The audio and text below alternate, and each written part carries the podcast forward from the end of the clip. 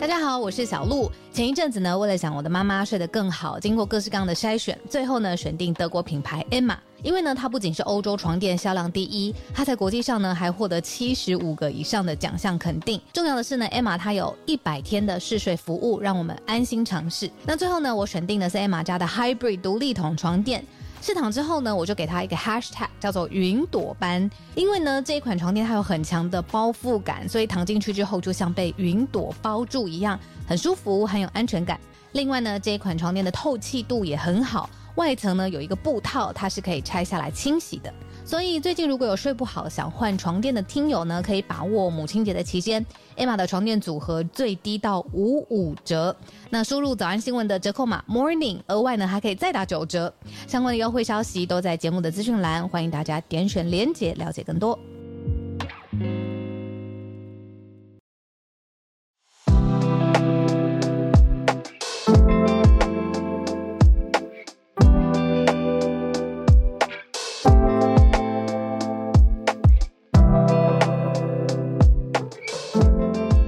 家早安，欢迎来到今天的全球串联早安新闻。今天时间是十月二十五号星期二的早上，我是浩尔，跟大家一起度过今天早安新闻的时光。小鹿今天请假一天，好，那明天就回来了。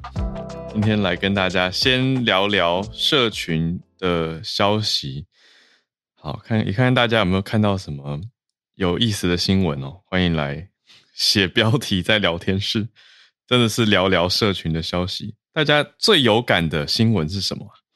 有我，我常常觉得我们这边很有意思。我们这边其实一开始也找过很多的定位嘛。你说，哎，全球新闻，或者又要全球又要在地的新闻，global 这个字是我选的啊。那小鹿他也同意。那我们也想过说，哎，那多报一些哪里的消息，或者是有聚焦什么主题吗？怎么选题啊？还有要多国际多在地。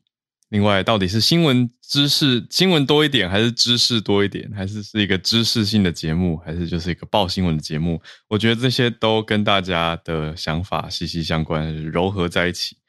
因为我跟小鹿也常常在讨论啊，就是新闻现在不是你真的想看的话。你只要打开手机就有了，或是打开广播、打开电视都有啊。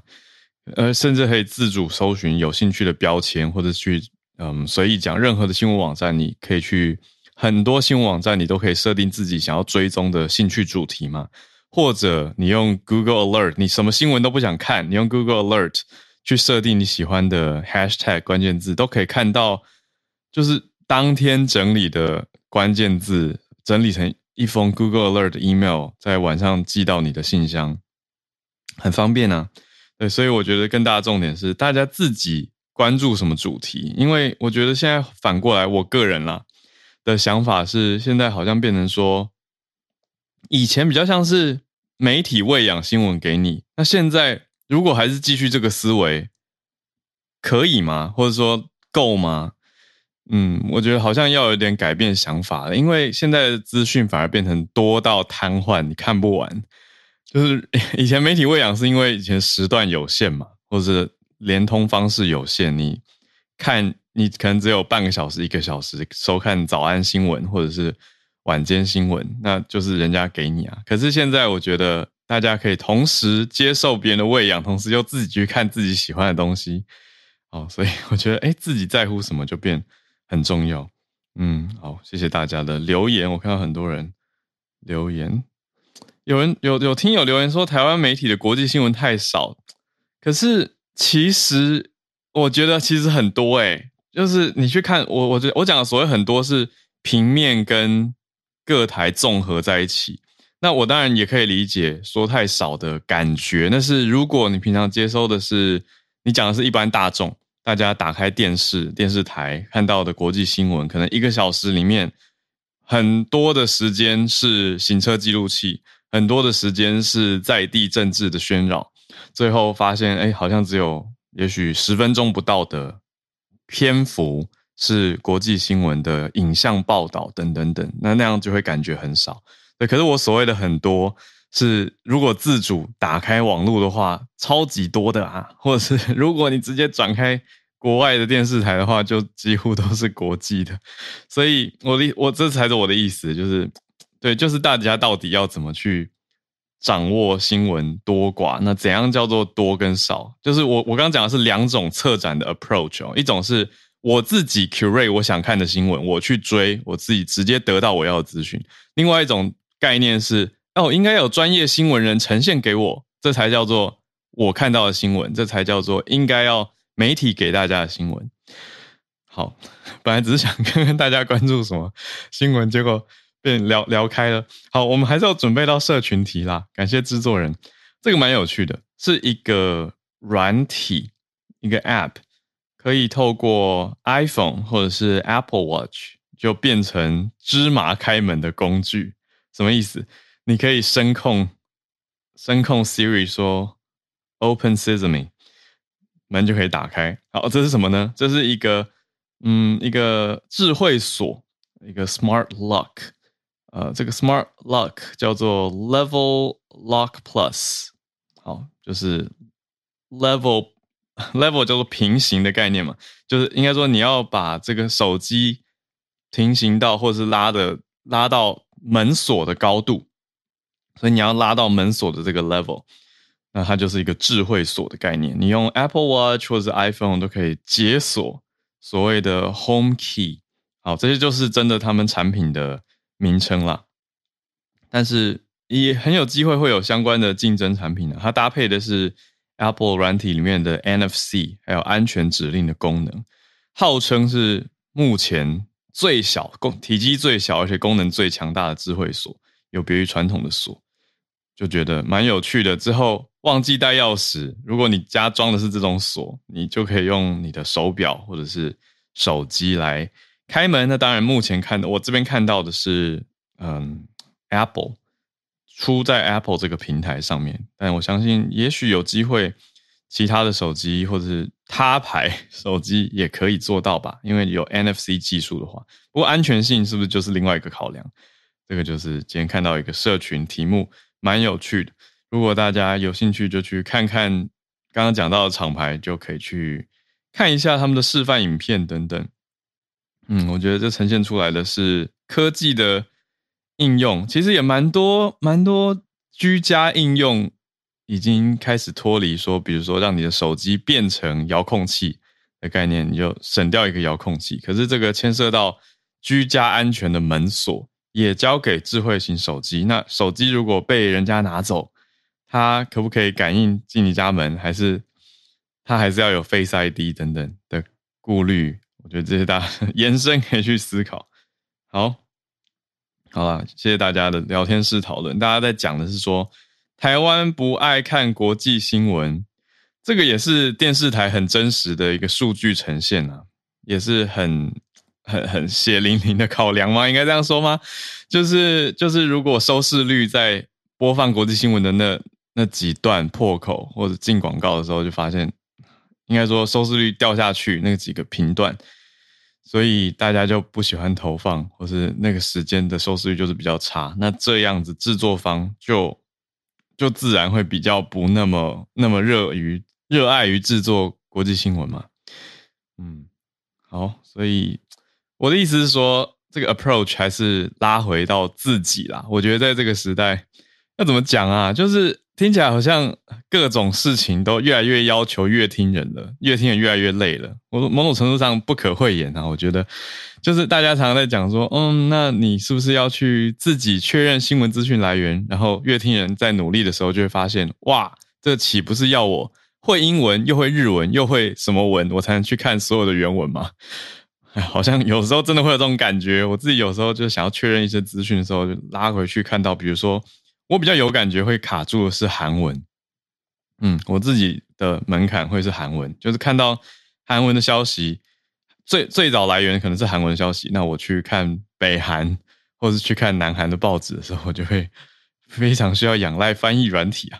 好，那还好，现在我们有听友们互助，我觉得就是我们的新闻的另外。我们节目另外一个特性就是有社群性，大家可以互动啊。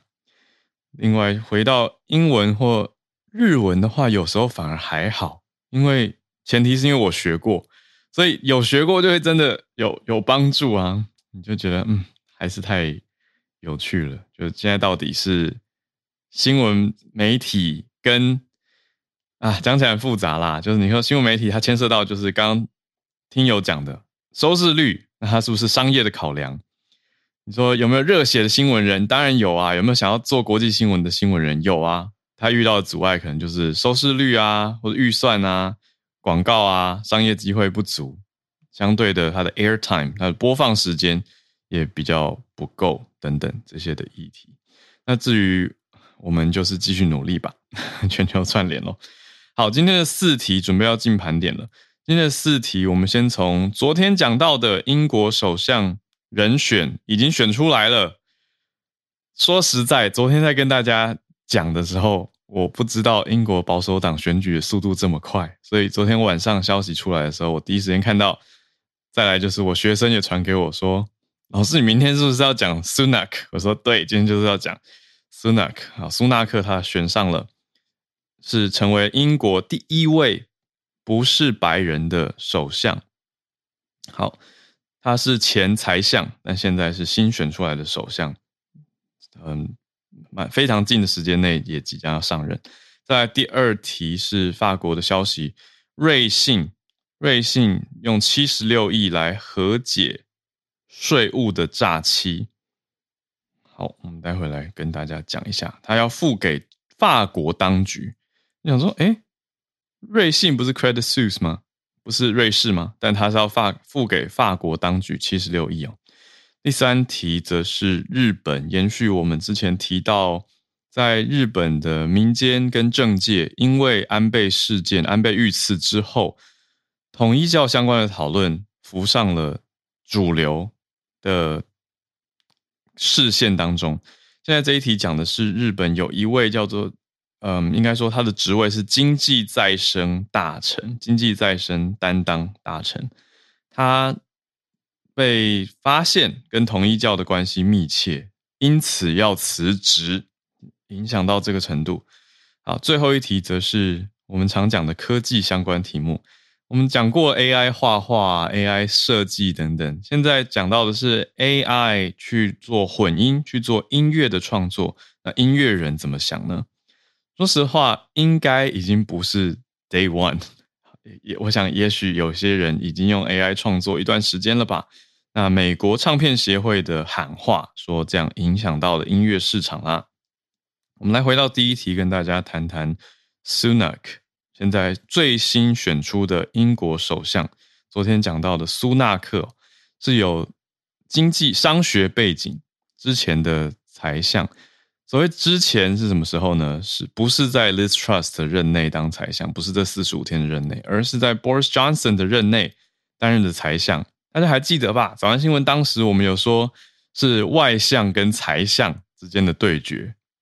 Boris Johnson 下台之后呢，就是有 Liz Truss，他是外交大臣；Sunak 他是财务大臣、财政大臣。他们两位在辩论，在选举嘛，最后选出来是 Liz Truss。那现在保守党再选上台的是苏纳克，大家预期的就希望他可以来。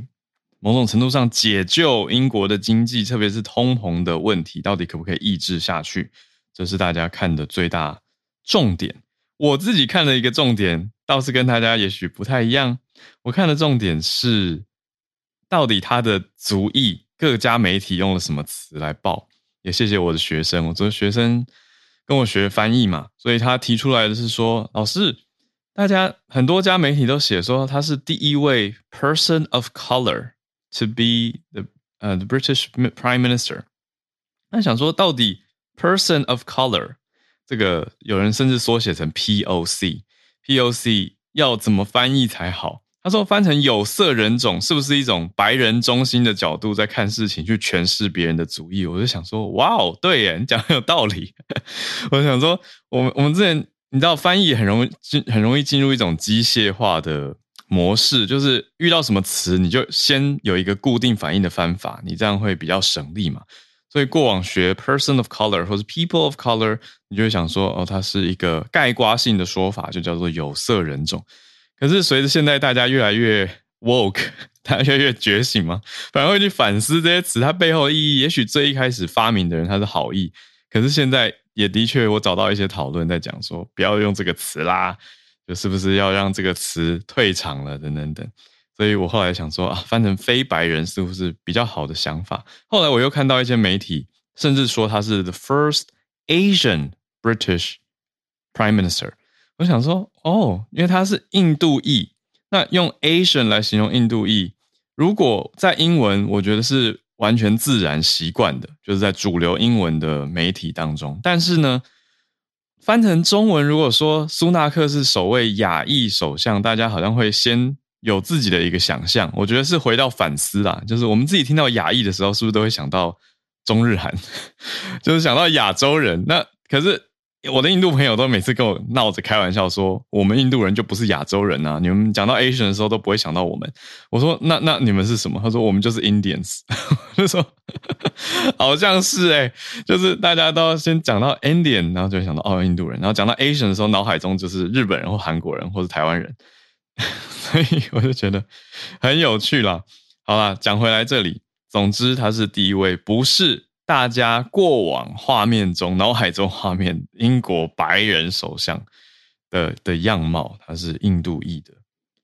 好，由前财政大臣现在选上了新的保守党的党魁，大家预期这位前财相 Rishi Sunak 可以带来新的气象。好，所以简单消息就是更新到这边。在选票的情况呢？保守党的会国会议员有三百五十七位，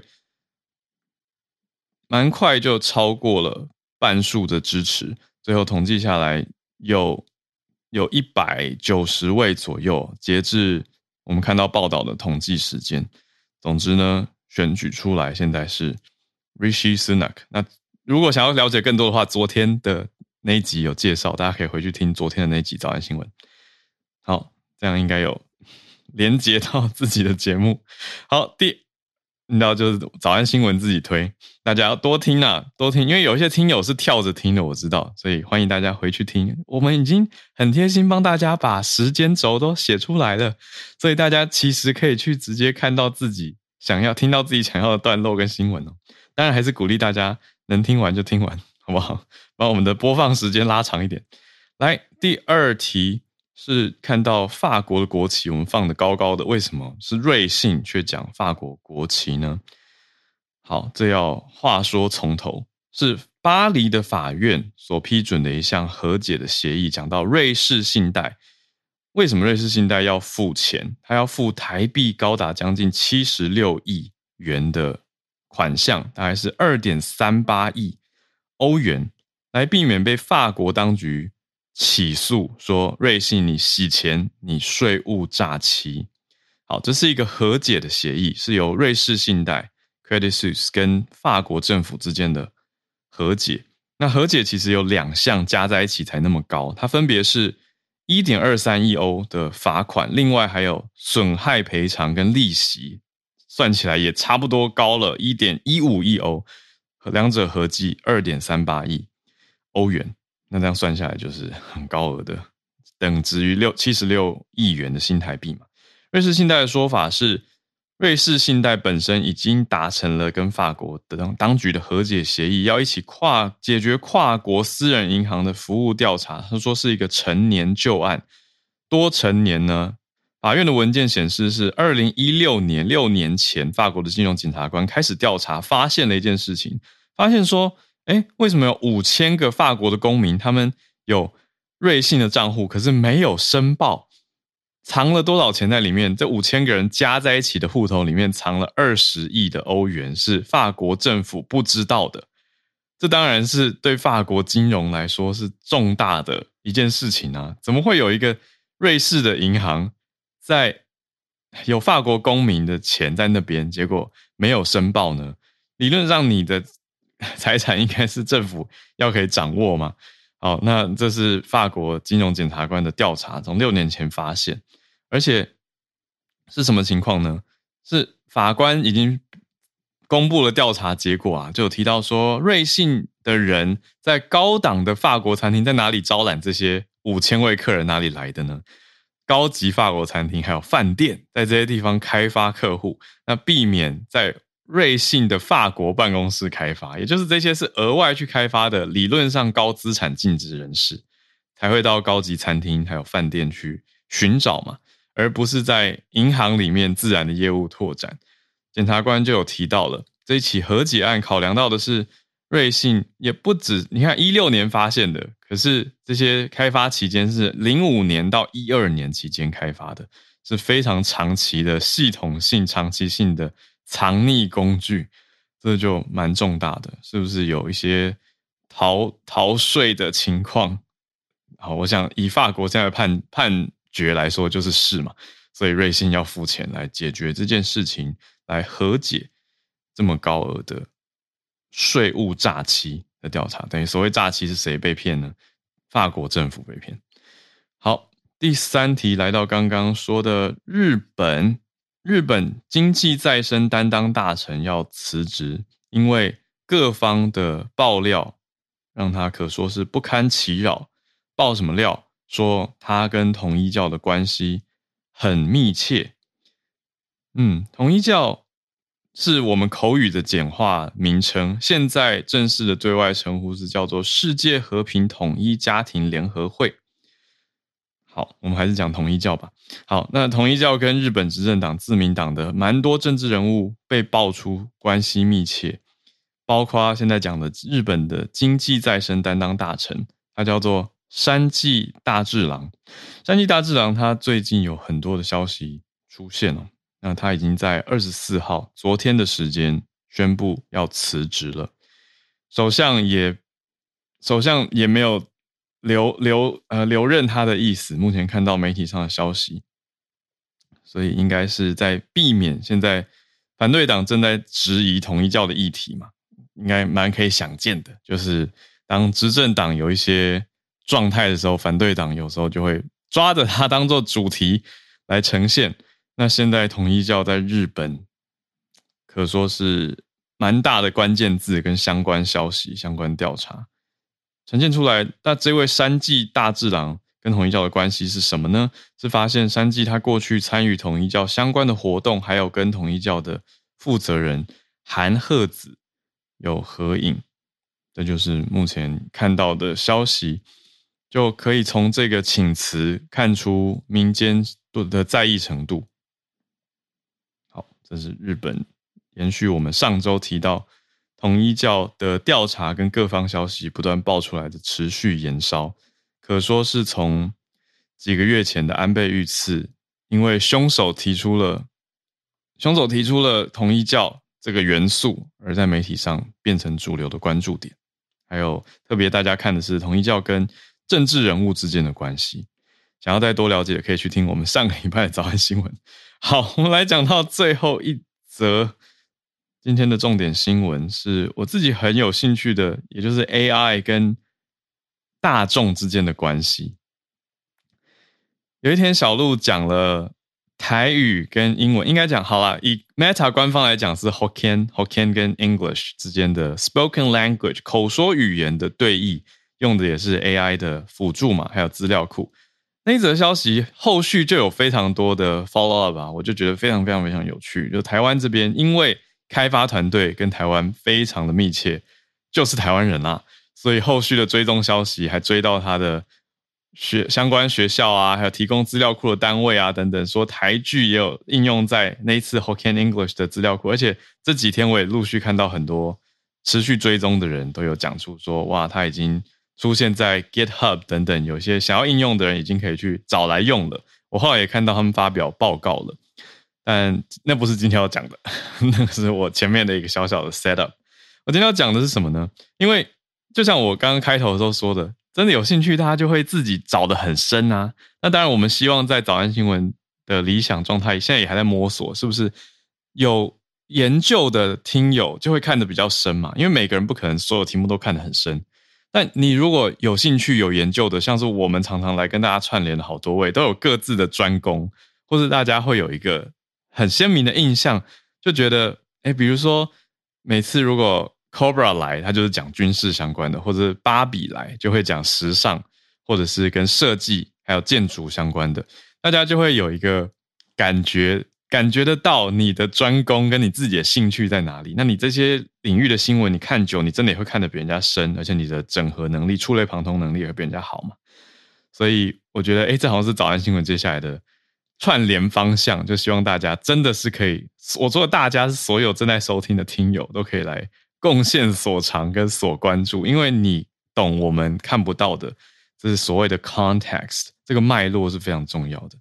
好啦，那我自己对于 AI 的认识当然是有个基本啦。我们今天这一题要讲什么？是用 AI 做音乐，用 AI 做音乐，那用 AI 去做混音的创作，美国唱片协会就讲话了，说这样影响到音乐市场。嗯，好，我们来先把这个新闻讲完。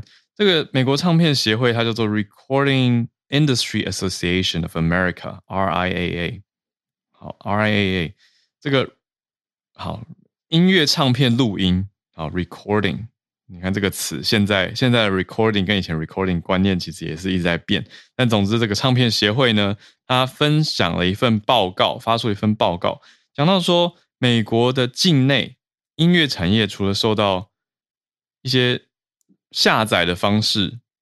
影响之外，比如说他讲的是 BT 下载的方式。除此之外呢，还有串流音乐服务也会瓜分市场，这些我们知道嘛，并没有很意外。可是他提出的一个新的元素是 AI 人工智慧技术为基础的混音创作模式，也影响到了美国境内的音乐市场吗？好，他怎么说明的呢？他说，跟以前的创作相比，现在越来越多人用 AI 来创作。有深度学习来解析各类的音乐，来等于你用了一个软体的服务或者软体的方式来重新产生音乐，或者做出类似风格的音乐内容。这个我们早上新闻其实有有提过，我记得我还有放一小段给大家听，有吧？没记错的话应该有吧？就是用 AI 做出来的音乐，有时候我觉得嗯蛮蛮好听的，啊对。但是对于相关产业的人，他们会有不同的。想法嘛，嗯，因为他们说这样子创作是不是速度会变快？对啊，它会更快进入到市场，也可以传播。可是是不是会影响到原本的音乐产业生态产生获利的形式？我觉得这个背后他没有用这个字，但是我读这个新闻会想到的是公平性的问题，就是会有人觉得跟画画一样或创作类的一样，觉得我我要画这么久才能够得到的成果，现在透过 AI 就可以有一个好像看起来差不多的样子。那内行人还是看得出差异，但是外行人看是会觉得一样。这样对于专业人士内心就会觉得公平吗？那对于音乐创作者，如果我今天是一个大外行人，我因为用了一个 AI，我可以在五分钟之内做出大家觉得好好听到的音乐，那自己配唱，这样对于专业人士来说公平吗？好像会有这样子的担忧啦，而且也会影响到，所以这边提到的是说影响获利的方式，因为你看我一个外行人，我也可以去。注册我也可以去上架串流，我还我也可以把我这个外行人做的 AI 音乐拿去赚钱嘛？讲直白一点就是这个样子。那在产业里面，现在大家是很关注的。提到哪些的软体或服务可以做音乐内容拆解呢？提到一家叫做 Acapella Extractor，好，就是人无应该说无伴奏合唱截取器啊，我做字面的翻译哦。另外，Remove Vocals。啊，remove vocal，我觉得其实很多人用过啊。就是你想要唱 KTV，你想要把一首原声的歌唱成 KTV 的时候，你就是去人声嘛。其实也不止这个软体可以做到。另外，像 Song Master 这些网站，它可以把有版权保护的音乐内容拆解掉，把配乐或者是人声单独抽掉之后，就可以用它的深度学习去重新 remix、重新混音，来产生不同的音乐内容。好，其实我这一阵子在各个社群已经看到一些有趣的趋势或分享了，甚至比如说我看到，呃，用阿拉伯音乐元素去诠释 Adele，就变成阿拉伯风的 Adele，很好听诶。或者是你要做一个嗯非洲风的 Taylor Swift，这些都可以透过 AI 来达成。就你选择哎选项 A、选项 B，把它们混在一起。好，当然没有像我现在讲的那么简单了，可是你可以做得到这件事情。可是这样对于版权。是不是有侵害？哎，我觉得这又是一个重要的法律题目，跟刚刚讲的你说素人用呈现类类专业帽，我觉得是不同的题目。可是当然是高度相关的题目，因为你直接截取这些版权音乐算不算侵权，还是算是合理合法的二次创作呢？所以这些 AI 做出来的音乐混音有没有版权呢？公开分享出来，其他人可不可以再拿去用？这些是法律现在还没有追上的讨论。所以这一题是由美国唱片协会的报告带出来的关注点跟讨论点。好，时间来到八点三十一分，刚刚的几题重点跟大家盘点。那欢迎各位分享你所关注的领域相关消息。我们来跟大家好。进到串联的时间，就来邀请举手的有兴趣的听友来跟大家分享。好，那我知道大多数的听友就是热情的收听支持，这已经已经非常棒了。但如果真的可以的话，我是欢迎大家来多多的分享。好，我看到已经有几位听友举手了。好，哎，我看到一位一阵子没听到的声音，大仙，不知道大仙现在人是在。户外吗？我知道大仙回去香港了。对，大仙要回香港了。提一下，回香港或去香港要注意什么事情？有什么特别吗？大仙早安。早，好早。诶，大家好。那真的好久没来。嗯。呃，因为我我本身香港人嘛，那我就呃前几天回来。其实我主要回来看看家人，回来几天而已。那因为现在香港也不用隔离了。嗯，那就是他们现在香港现在在采用就是零加三，嗯，好，那应该要注意什么？就是呃，大家记得，就是如果你你现在有兴趣要来，那你要先去申请一个临时疫苗通行证。哦，我上香港的政府，而且是怎么旅游旅游发展局都可以找到相关资料。嗯，就是先去申请一个临时疫苗通行证，然后要填，就是你在。比如说在台湾打过什么疫苗都要填哦，它上面都有呃哪一些疫苗是香港接受的，当然包括 A Z 啊、莫德纳，呃，就我们台湾常用那几个高端应该是没有，然后其他几个都可以。哦，那也就登记完你打过了疫苗，那你就会拿到一个绿色的一个临时疫苗通行证哦。嗯，那在台湾就可以申请了。你在台湾上飞机之前，其实航空公司都会叫你去申请这个临时疫苗通行证。有他才会让你上飞机，嗯，好，所以到了香港之后，现在呃，到了香港之后，你呃离开飞机上了那个机场的那个通道的时候，他已经把整个通道封起来了，就是所有人都一定要经过一个检测的地方，就是要直接检查，就是直接要做 PCR。哦，PCR。对，那你就呃把这个绿色的呃临时疫苗通行证给他。拿它扫过之后，就会给你一个一个袋子，一一条袋子上面有一个有一条的条码，嗯，然后呃下一关就是扫过这个条码之后，他就给你一个号码，那个号码就是前面有设了那个小小的，就是很多格的检查的呃窗口，就是其实不是窗口，它是类似一个小小摊位这样子，它设了十几个两排，那你就根据那个号码就过去检查。那很快，就是检测完，就是呃，大概不到一分钟就可以过去了。嗯，主要是前面要排队，因为很多人。哦那 PCR，呃，对对对，排 PCR 会比较多人，但它 PCR 的过程其实蛮快的，就是不到一分钟就就可以抽鼻子。那呃，香港的 PCR 有一点点不同，除了搓鼻子之外，还要搓嘴巴，就口腔，它也会帮你哈，就是两两次这样子。嗯，那过去之后比较注意的就是，他会给你一张纸，叫你去下载一个叫做呃医学监测的一一份资料，医学监测的的呃文件，对不对？嗯，你要上网去下载。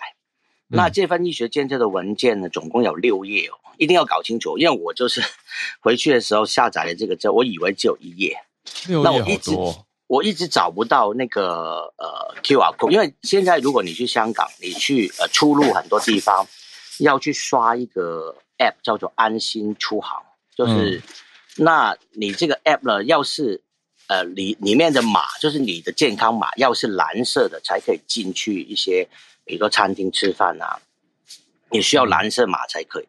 但是你如果临时就是我们刚去的头三天，你的码是黄色的，黄色的码是不可以进餐厅。进餐厅的，对，不可以进餐厅吃饭，不可以去人多的地方这样子。嗯嗯。那所以那个呃。医学监测的那一份文件里面的第四页里面就有两个码，一个是黄色的，一个是蓝色的。你刚到香港的时候，你用这个安心出行的去读黄色的那个码哦，他就会进去你这个 app 里面哦。那你拿出去，如果人家需要你刷条码，你就去刷呢，你就会是黄色的，人家就知道你不能进去。哦。然后第三天之后，你就去刷另外一个蓝色的条码进去这个安心出行的 app 里面，那你出去就会变成是蓝色的。哦。我像我呃，他总共是第三天，就是我二十一号。回去二十一号算第零天，嗯，那二二三二四二四就是第三天嘛。天，第三天的早上九点之后，你就会变成蓝码，那你就可以去餐厅这样子。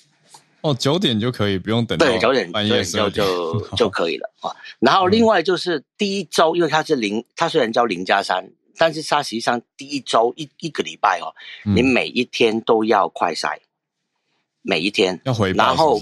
呃，不需要回报，但是他要你每一天都要，他有可能会抽查，嗯，对自己快赛。嗯，另外就是双数天要去做 PCR，就是我在机场的那一天有了二十一号要嘛，然后接下来就是二十三号、二十五号跟二十七号，要总共做四次，就是包括在机场要去做，要去要去预预约。其实香港有很多地方是那种检测站，不用钱的，你就是拿着那个。呃，临时疫苗通行证，或者是那个呃安心出行，你已经已经读了那个 Q R code，读了那个码，你就去那个预约好的地点。通常在你家附近应该都会有的，就是我家附近就有那个可以检测的地方。嗯，对，这个就是规定了，他一定要去做的。是，那过完这一个礼拜就就 free 了，这样子。哇，那你回来台湾可能会不习惯，因为台湾相比之下没有这么严格。对对对对对，回但回来香港，哎，回来台湾之后，好像现在现在台湾是零加七嘛。对。那但是台湾有一个有一个，呃，好像有个规定，就是说你回来之后这七天的自主管理是需要有一呃以一人一室为原则。嗯。或者是呃，如果跟家人同住，他也希望你是一人一室啊。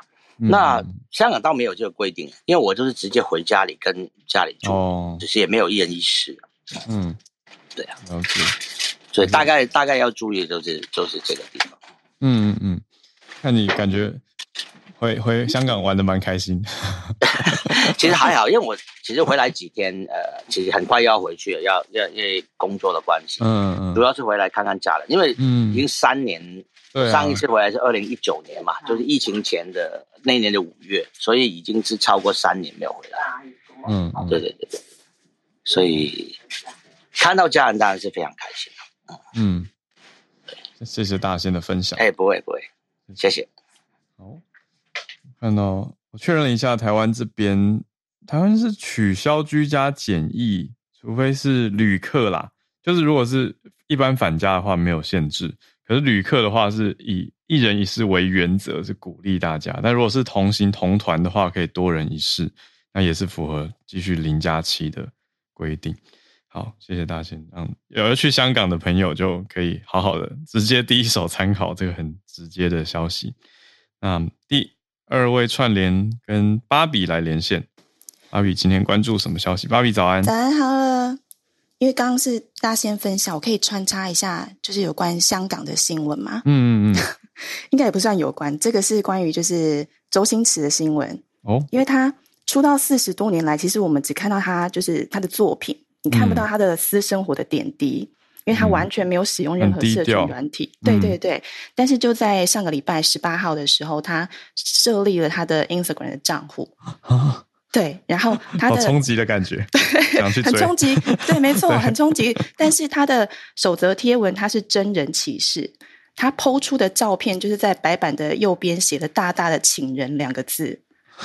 对，那他想要找的就是 Web 三的人才，这样。哇，三对，那他的嗯，他的呃，这个 Web 三他强调就是去中心化的应用嘛，所以他想要就是他对这个自由市场点对点的操作交易，不要再仰赖第三方有兴趣，所以他想要找的是这方面的专才。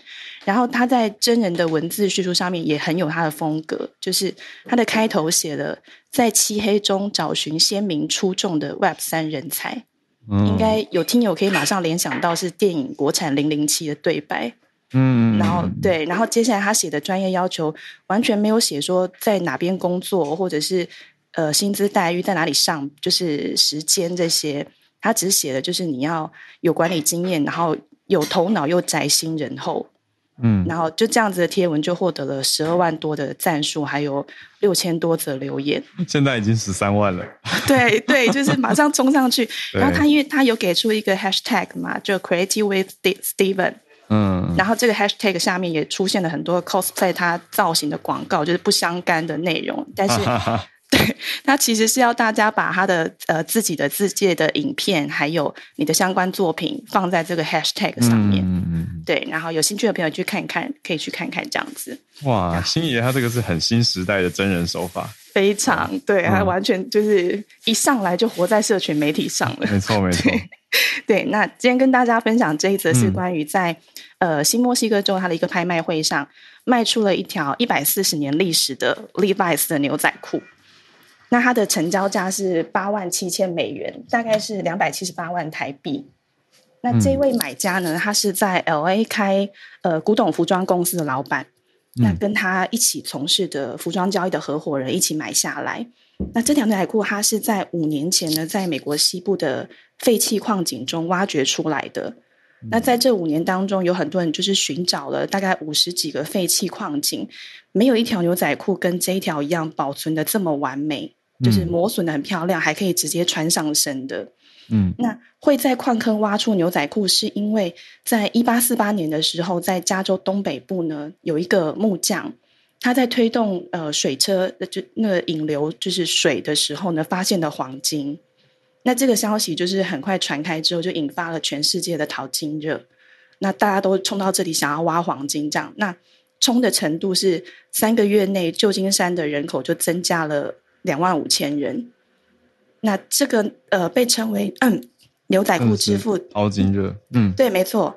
那这个被称为牛仔裤之父的 Levi's 的创办人 Levi Strauss，那他也是就是想要一圆淘金梦的人。那但是他本来只是个帆布经销商，是因为有一天他收到了一个裁缝师的信，说他研发了一种就是铆钉技术，可以改良当时的工人裤。那因为当时穿的都是一般的棉裤，挖矿很容易破。那他们合伙先登记了这个铆钉技术的专利之后，没多久也就诞生了第一条牛仔裤，就是这一次拍卖的五零一的原型。那如果有听友是 Levi's 的粉丝的话，就知道五零一这个款式是 Levi's 的经典款。嗯，那只是他当时出来的名字还叫做收腰工作裤而已，就是有铆钉加固的口袋，然后裤裆是铜制的排扣。但是没有皮带环，因为以前都是用吊带来做固定的。那为什么可以判定这条牛仔裤是什么年份？是因为五零一它的款式演化当中有很多历史演进的细节。一开始，呃，它叫收腰工作的工作裤之后，它的工作裤也被简称叫做呃 XX，就是叉叉。那这个是一个工业用的词汇，意思是 extra extra strong。那到了。一八九零年的时候，才正式被取名为叫做五零一。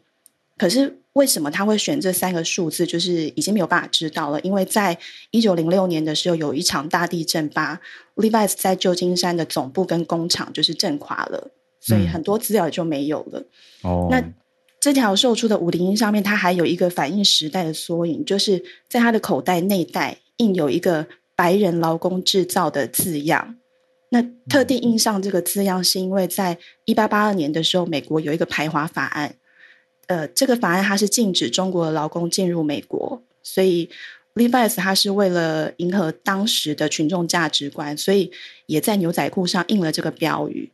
那之后就是也是随着就是价值观的变迁，就平等自由的这些，呃，在一八九零年的时候，他们拿掉这个口号。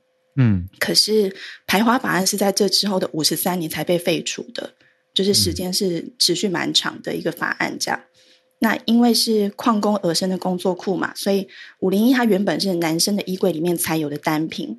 到了一九三四年的时候，第一件的 Lady Levi's 才诞生。那之后的五零呃之后的，就是越来越常出现在时尚杂志啊，或者是说好莱坞巨星像马呃玛丽莲梦露身上。对，所以牛仔裤才会变成这种人人必备的日常单品。嗯有兴趣的朋友可以搜寻 CNN 的报道，或是五零一的历史，了解更多细节。以上跟大家分享。谢谢芭比。好，那我们来继续连线到朱小汉，还是汉小朱？现在到底是？没有这个 Howard 要是想要新朋友来参加串联，我可以是汉小猪；如果是老朋友的话，就是朱小汉啊。我我我很灵活的哦，我很灵活的。谢谢。这个，嗯，先补充一下，牛仔裤就是牛仔裤，现在在北韩还是被明令禁止的，因为它是代表着美国。呃，另外，牛仔裤在这个改革开放以前的中国也是被禁止的，甚至在八十年代，在这个中国反对资产阶级自由化的时候，穿牛仔裤也是被批判的。呃，这个二十大刚刚结束，我觉得离牛仔裤离开中国的。日子应该也不远了啊！这个党中央加油，嗯，好，这个恢复一下今天的这个恢复一下今天的新闻啊，是这个对，就是美国刚刚进行了一次全国范围内的学测，那主办者是这个官方的一个机构，呃，这个机构的这个简称就是 NAEP，那 NAEP 所代表的就是国家学术这个国家教育进步啊，演这个就是 National Assessment of Education Process，就是国家教育进程。评估组就是他们在全美啊抽样了四年级和八年级的学生，也就是小学四年级和国中三年级的学生。因为美国的小学是五年，所以八年级的话，国中就是第三年。那他们发现，就是过去就是跟二零一九年的时候相比，啊，这群四年级和八年级的学童在数学上的这个平均分啊，就是今年的学生是比二零一九年 COVID 的爆发之前是低了七个百分点啊，阅读相对来讲低了两个百分点，是这个全面。的这个退步，主要原因就是因为 COVID 的缘故，导致这个美国各个学校进行了长达半年时间的。这个风控啊，甚至风控这个在一些地方持续到了今年的年初，那学童只能通过远程来进行啊连线。那根据这次研究表明，发现了几个趋势：第一，就是成绩不错的学生，通常来讲都有这种啊在家学习都有可靠的网络资源，然后相对安静和独立的学习环境。除此之外呢，他们在网络上就是这个跟网课跟的也比较紧，就是没有落下什么课。那这是第一点。第二一点就是往往就是。是比较就是呃比较有钱的人家的孩子，可能这样的环境会稍微好一些。所以现在美国就是白人和有色人种之间的学术差距，从这次的抽样调查报告当中发现是有这个明显的扩大的趋势。那第三一点就是因为美国是做类似研究比较早的国家，而全球各地这个。这个就是学童都多多少少受到这个 COVID 的影响，呃，所以就全球范围内来讲，可以预计的一件事情就是过去几年，呃，学童他们受这个受教育的时间明显变短，所以他们的学业成绩下降应该也是一个全球大趋势。呃，就拿我在马来西亚的这个亲朋好友来说，就是小朋友过去 这个因为风控的关系，有一年的时间其实是断断续续的上课的，呃，所以对小朋友的这个学业的进程影响还是。蛮大的，那当然了，美国的官方人员也表示，这是一个非常。呃，这个消息是令人可怕，他用的形容词是 appalling，但是也说这只是一个 warning，说明我们要进行改变，而不是就是啊眼睁睁的看着教育就毁下去。那具体要怎样就是弥补过去三年学童丢失的时间啊？这个是这个校方，然后教育部门，还有就是学这个家长要共同努力来进行探讨的。这条新闻就是这样，谢谢。嗯，谢谢朱小汉。好，这个 NAEP 的报报告位正在看，谢谢你的分享。关键字，我觉得早安新闻常常就是因为听友的串联会给到很棒的关键字，大家想要再延伸的话，都可以再去查找。像我自己常常节目收播以后，都还有很多东西在看。谢谢大家，来继续连线到东京的翠翠，早安。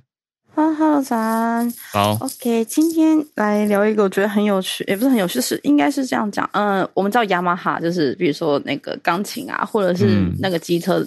那个很有名的公司嘛，那他们其实在日本有那个有一个叫做雅马哈，就是山叶音乐教师，就是教小朋友学钢琴的。台湾也有有吗？我记得他之前有那个广告很可爱。好，但是其实他们在好几年前就已经杠上了那个日本音乐著作权学会呃协会，叫做呃对对，就是他叫 JASRAC 吧，因为太长，我就直接叫他们就是日本呃音乐权版权协会好比较快。对，那其实原因是因为呢。这个音乐著作这个版权协协会他们在干嘛？他们其实在做的是，就是帮那个接受，比如说作词作家作曲家的委托，像那个负责录制 CD 或是在演呃演唱会上面演奏乐曲，或者是在这个我们在媒体网络上，他用公播权就是播放音乐的这一些使用者，然后去跟他们征收版权的一个协会。然后呢，这个这个协会他们会再将这些版权分给这一些作词作曲家这样子啊，就是他们目前。管你的那个费用，管你的歌曲大概有四百二十万左右。好，那非常有趣的是，那为什么他们会跟就是雅马哈的音乐教室杠上？是因为根据就是日本的著作权法的规定，其实像音乐在音乐教室里面演奏这种有版权的歌曲，嗯，那是。必须就是说，作曲家他们是可以有主张去要收费，对他可以收费的。那所以呢，其实这个这个协会他们就是开始去告，算是提稿吧，跟他们这一些音乐教师去收取费用。好，那其实。为什么他们要收取这个费用？还有一个原因是因为其实现在的唱片见底，就是找景气低迷嘛，所以他们也是用这种方式找财务来对对对，就是这样子。那其实这也是有一点怎么讲争议的部分呢？好，可是非常有趣的是啊，出估啊，如果说他们每年靠着这一些音乐教师，因为他们是说必须要付那个百分之二点五，就是说他们那个音乐教师收到的学费的百分之二点五 percent 是。呃，就是这个协会他们是可以拿到的。听说出乎可以进账大概三点五亿到十亿左右不等的金额，这样子，蛮高的，很多对，而且是用学费比例去算。对对对，没有错。那。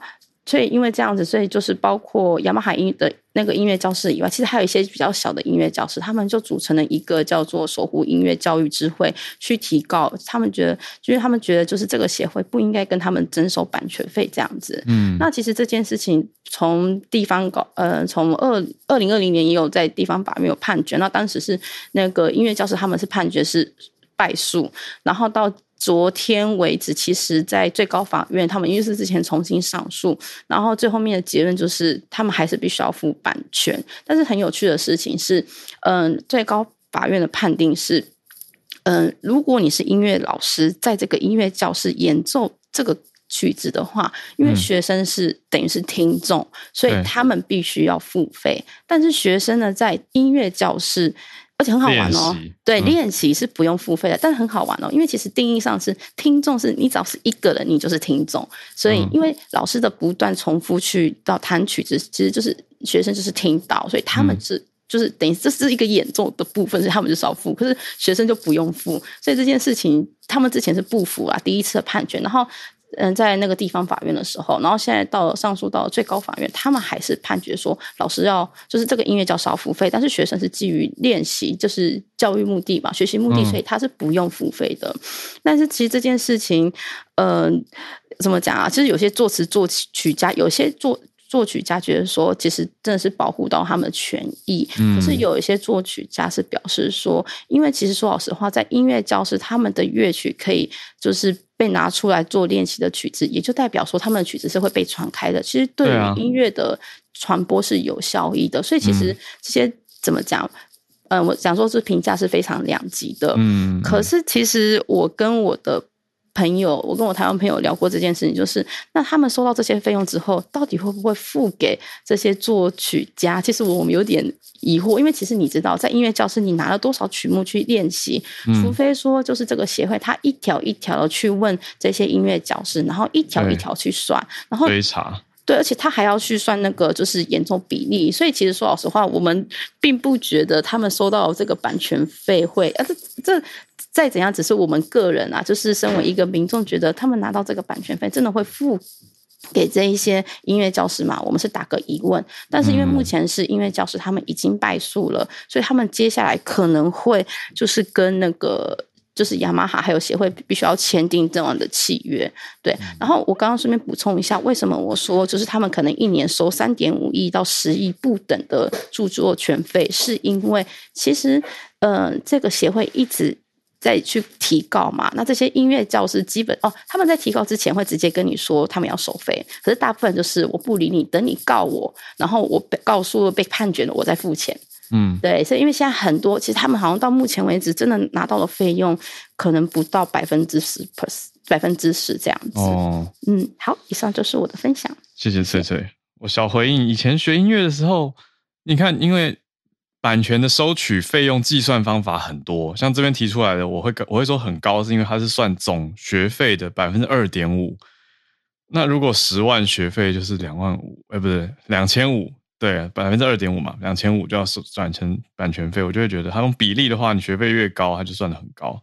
那过往我们自己学音乐的，我自己学音乐的经验是，老师会鼓励大家买有版权的乐谱，这样子每个人等于都为版权付出了一点贡献。可是就跟刚刚讲的逻辑是不同的，刚刚逻辑是你是学习者，你是学生，你不用付版权费，应该有音乐教师来付。可是音乐教室这个钱也是出在羊身上，就是学生的身上，因为是学费的百分之二点五啊，所以就会觉得，嗯，它这个结构应该还有不同的讨论空间跟做法吧。好，那我我自己这样感觉啦。好，那刚所以这边在讲，我也去看说日本雅马哈有两百四十九间音乐教室一起来跟呃这个 Jazz Rack，我自己直接念它的简称，就是日本著作权的。协会来提出诉讼，那现在听穗穗刚刚已经分享到最高的判决已经是还是要付，所以接下来怎么怎么执行，就是继续看各个音乐教师跟这个团体之间怎么斗法了。好，我们今天最后连线来到叶老师，老师早安，早，哈尔早。呃，今天要跟大家分享的，其实前几天《自由时报》有报道，但是因为没有看到其他的媒体报道，所以我等到这个就是相关的那个比较可靠的这个来源出来以后，那个再跟大家分享。就是有一个有争议的研究，就是说，因为那个大家都知道说，那个新冠病毒那个奥密克戎，嗯，它之所以这么传染性那么高。那个目前学界是认为说，是因为它的棘蛋白，也就是所谓的 S 蛋白，上面有非常多的突变。嗯，那但是呢，在它传染性那么高的同时呢，它也那个大部分都只是导致轻症。是，对，因为百分之九十几吧，我昨天听到新闻是提到说，好像台湾现在也在研议说，未来可能轻症不用通报，嗯，只有重症跟高风险才要通报。嗯，那好，然后拉回去这个 omicron，就是说，那个这个研究呢，他们是想要知道说，这个 omicron 的高传染性跟低致病、低致死率，或者说致病性，是不是因为它的棘蛋白？所以他们就把这个棘蛋白的这个基因放入早期的新冠病毒，他没有在他的 paper 里面，他没有说是。是阿尔法还是贝塔还是？我想他可能也有点担心呐。就是他说放入所谓的 ancestral，就是早期的新冠病毒，结果没有想到他们做出来的这个呃这个那个呃大概可以说是基改病毒吧。嗯，在老鼠里面的致死率是百分之八十。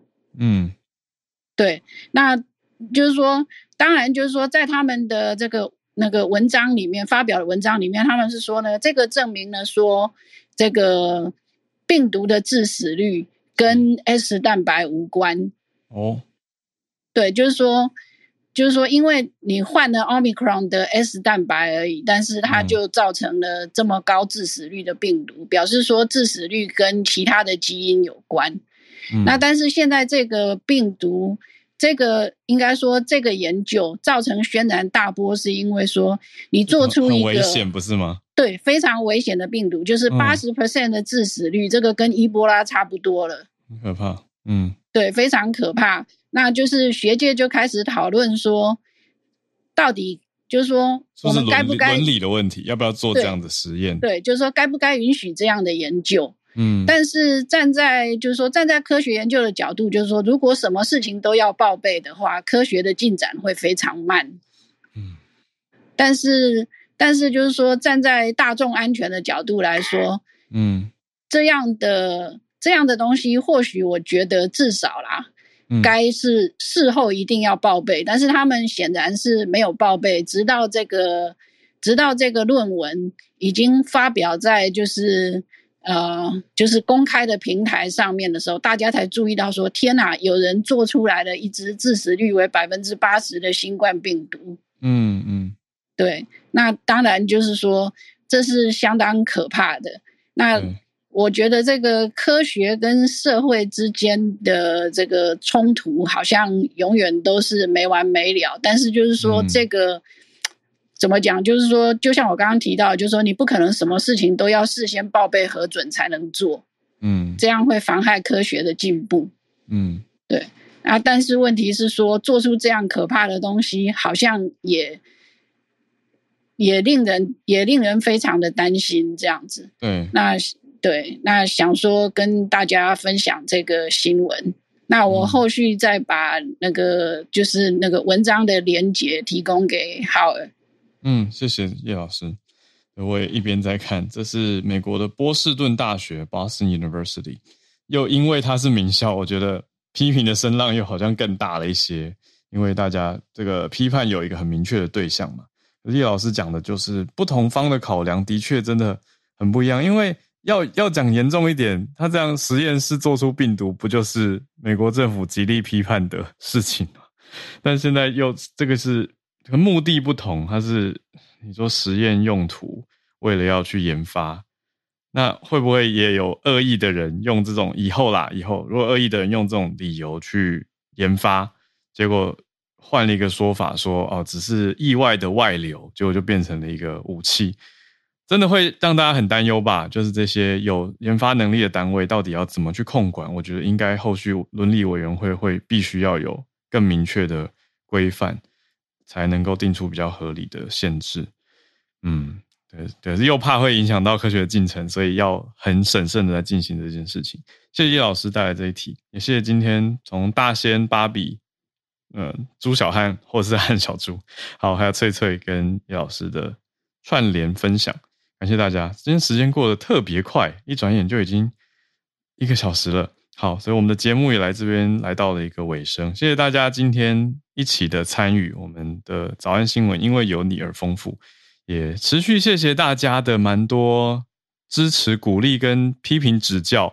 再次强调，我们节目是很接受、希望接受大家的建议的。但我觉得有些听友的留言也写得很好，就是说，哎，用词也许不要有那么。攻击性，我我觉得想一想，好了，这个听友讲很有道理。因为如果是建议的话，我跟小鹿一定是欣然接受，就是其来有自，有给我们很明确的例子，我们可以去调整跟改善，就可以让节目更好嘛。那这样对大家都很棒啊。可是如果是说我的声音附上一个形容词，这样我我其实不知道怎么调整。所以，我我很难过，那就是这个点，所以就希望大家在给建议的时候，可以给我们一些明确的例子，这样我们也会更好去调整。所以，再次的谢谢大家，因为其实我还是谢谢所有留留言的听友，因为大家花了这个额外的时间来跟我们说话。嗯，那我觉得其实大家都看得很清楚啦，就有一些如果真的很无聊、很恶意的留言，那个大家会略过的。我是相信大家的智慧的，对。可是如果你是好意，可是留言的方式。却没有发挥效益的话，这样不是很可惜吗？对，所以希望大家可以往这个方面去思考喽。那就再次期待大家的任何的建言跟批评、鼓励、指教。谢谢大家。那我们的早安新闻今天就到这边，明天早上礼拜三的八点又会有 SMC 早科学，一起来期待。我们明天早上八点会继续跟大家串联啦。我们明天见，大家拜拜。